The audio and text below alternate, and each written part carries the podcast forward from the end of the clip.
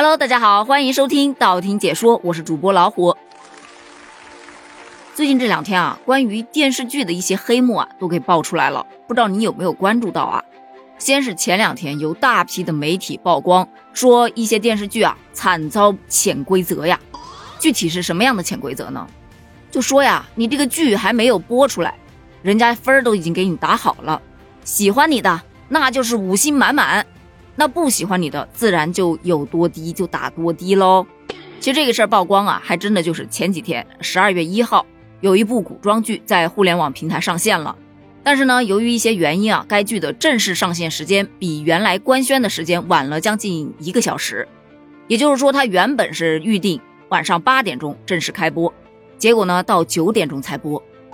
万万没想到啊，在某打分平台，在这部剧原定的上线时间，也就是八点钟，就有很多很多的评分出来了，各种短评。各种一星，各种五星，两极分化非常严重。你还别说，还真的就没有什么刷三星、四星或者两星的，要么就是一星，要么就是五星。而这个事儿曝光了没多久，也就在十二月五日，又有一部网剧上线了。这个网剧呢，其实还真是跟其他的剧不一样。其他的剧啊，女主角都是第一集就登场了，对吧？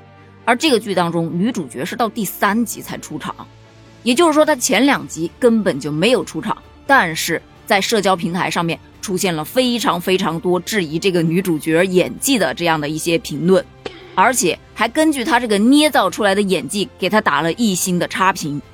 而这两件事儿正好隔的时间又不长，一结合着，这波事情就闹大了。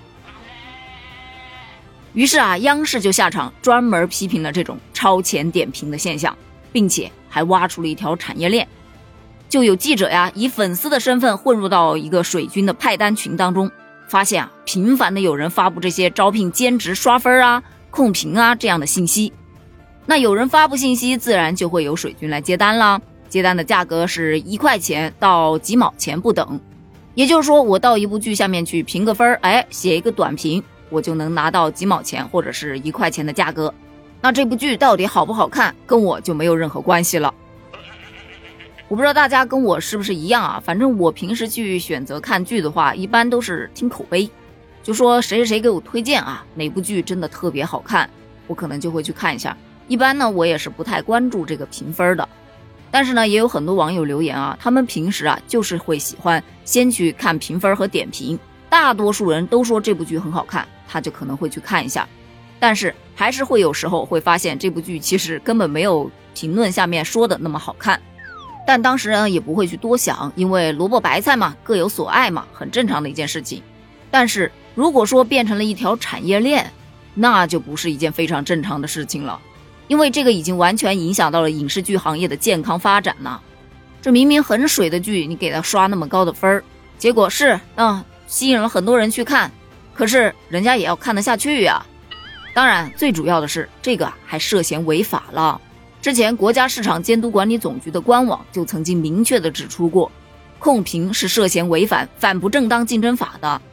但其实呢，很多的水军对于自己的这种控评行为，并没有太大的意识，根本就不知道自己有可能是触犯了法律，还以为自己只是仅仅的做了个兼职。不过这也跟管理部门近来出台的一些政策有关。虽然说政策出台了，但是实施啊、打击的力度啊都不大。所以呀，要想彻底的改变这种现状，任重而道远呢。而无独有偶的是，今天又有一条关于电视剧收视率造假的事情被报上了热搜。说的是啊，有一部上亿收入的电视剧，他居然花了九千多万去买了收视率。而且据内部人员曝光，百分之九十以上的电视剧都存在买收视率的情况。而且你收视率造假呀，是困扰影视行业的一颗大毒瘤了。这种情况已经非常普遍了。老实说啊，我对影视剧的行业真的是不太了解，可以说是一点儿都不熟悉。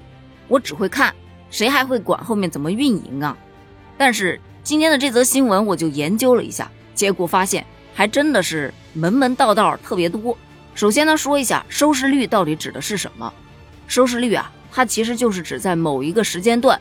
收看某一个频道或者是某一档节目的观众，它占了市场观众总数的百分之多少？就打个比方，A 市场共有一百名观众如果其中有十个人看了这一部电视剧，那么 A 市场在这一部电视剧的收视率就是百分之十。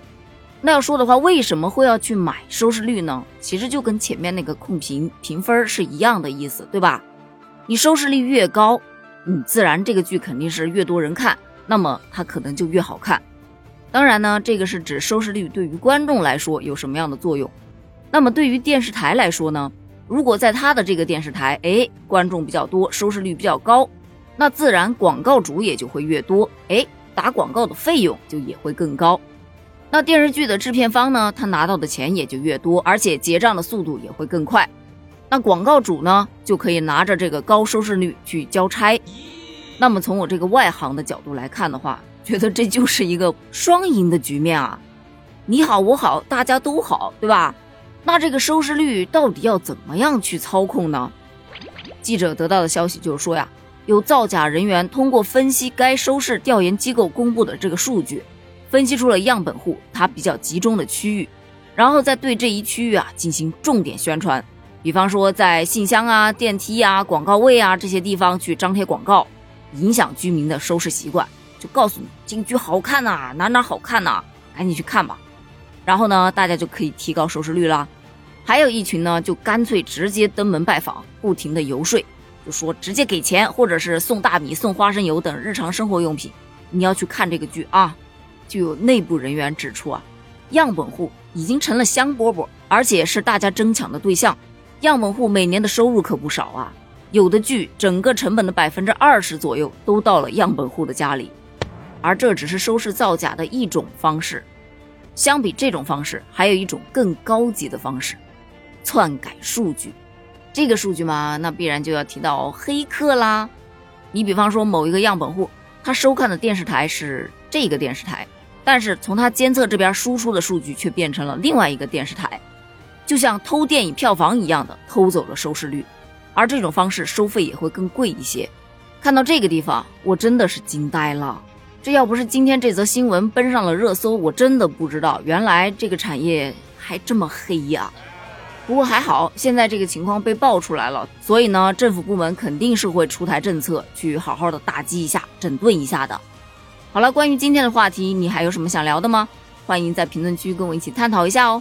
我们评论区见，拜拜。